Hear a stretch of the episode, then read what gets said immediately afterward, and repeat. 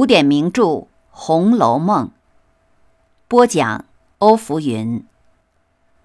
欢迎收听第十回，共读西厢。一天，元春忽然想起大观园中的景致。自从自己归省之后，父亲贾政必定是恭敬封锁，不敢让人进去骚扰。这岂不辜负了此缘？因此便命太监夏忠到荣国府吩咐，命宝钗等到园中居住，不可封锁；命宝玉也一道进去读书。吩咐一下，宝玉十分欢喜，抽空便问黛玉：“你住在哪一处？”黛玉心里正盘算着，见宝玉问，便笑道：“我心里想着潇湘馆好，我爱那几竿竹子，引着一道曲栏，比别处幽静些。”宝玉听了，拍手笑道：“正合了我的主意，我也要叫你住那里呢。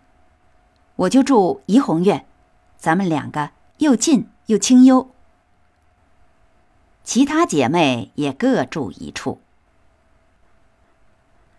宝玉自从进了园来，每天只和姐妹丫头们一起，或读书，或写字，或弹琴下棋，或吟诗作画，倒也十分快乐。忽然有一天，宝玉不自在起来，出来进去，只是发闷。小厮明烟见他这样，便想让他开心，就走到书房内，买了许多古今小说、戏曲等，孝敬宝玉。宝玉一看，如得珍宝。那天正是三月中旬，早饭后，宝玉带着一本《西厢记》，走到沁芳闸桥边桃树底下。在一块石头上坐着，展开书，从头细看。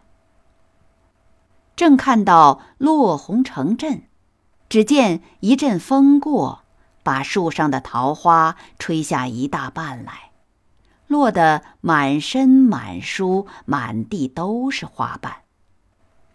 宝玉正要抖将下来，又怕脚步践踏了，于是。兜着花瓣儿来到池边，抖在池内。忽听得背后有人说道：“你在这里做什么？”宝玉回头一看，原来是黛玉来了，肩上担着花锄，花锄上挂着花囊，手里拿着花帚。宝玉笑道。你来的正好，快把这些花瓣都扫起来，撂在水里去吧。黛玉说：“撂在水里不好，你看这里的水干净，但一旦流出去，有人家的地方什么没有，仍旧把花瓣糟蹋了。那个犄角上我有一个花种，如今把花瓣扫了，装在绢袋里，埋在那里。”日久随土化了，岂不干净？宝玉听了，笑着说：“好，等我放下书，帮你来收拾。”黛玉问：“什么书？”宝玉慌忙藏了，说道：“嗯，不过是《中庸》大学。”黛玉说。你又在我跟前弄鬼，趁早让我瞧瞧。宝玉道：“ 好妹妹，要论你，我是不怕的。你看了，好歹别告诉别人去。真真是好文章，你要看了，恐怕连饭也不想吃呢。”一面说，一面把书递过去。黛玉把花具放下。接书来瞧，从头看去，越看越爱。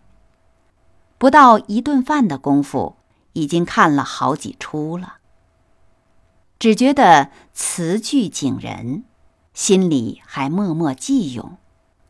宝玉笑着问：“妹妹，你觉得好不好？”黛玉笑着点头。宝玉笑道：“哼，我就是这多愁多病的身，你就是那倾国倾城的貌。”黛玉听了，不觉连耳带腮的通红了，一下子竖起两道似蹙非蹙的眉。面带怒色，指着宝玉说：“你这该死的，好好的把这些淫词艳曲弄了来，说这些混账话欺负我，我告诉舅舅舅母去。”说到“欺负”二字，他眼圈红了，转身就走。宝玉急了，忙上前拦住，说：“好妹妹。”千万饶我这一回！我要是有心欺负你，明天我就掉那池子里去，叫那赖头鳖吃了去，变成大王八。等你将来做了一品夫人，病老归西的时候，我到你坟上替你驮一辈子碑去。说的黛玉扑哧一声笑了，她一面揉着眼睛，一面笑道：“呵呵。”一般也怕成这样，还只管胡说！呸！原来也是个银样蜡头枪。宝玉听了，笑道：“哎，你说说，你这个呢？我也告诉去。”黛玉笑道：“哼，你说你会顾目成诵，难道我就不会一目十行吗？”宝玉一面收书，一面笑着说：“好，快干正经事儿吧，把花瓣都埋了，别提那些了。”二人便收拾落花。正掩埋妥当，只见袭人走来寻宝玉，因为贾赦身体不适，贾母要他去请安。宝玉听了，忙拿了书，别了黛玉。和袭人回房换衣服。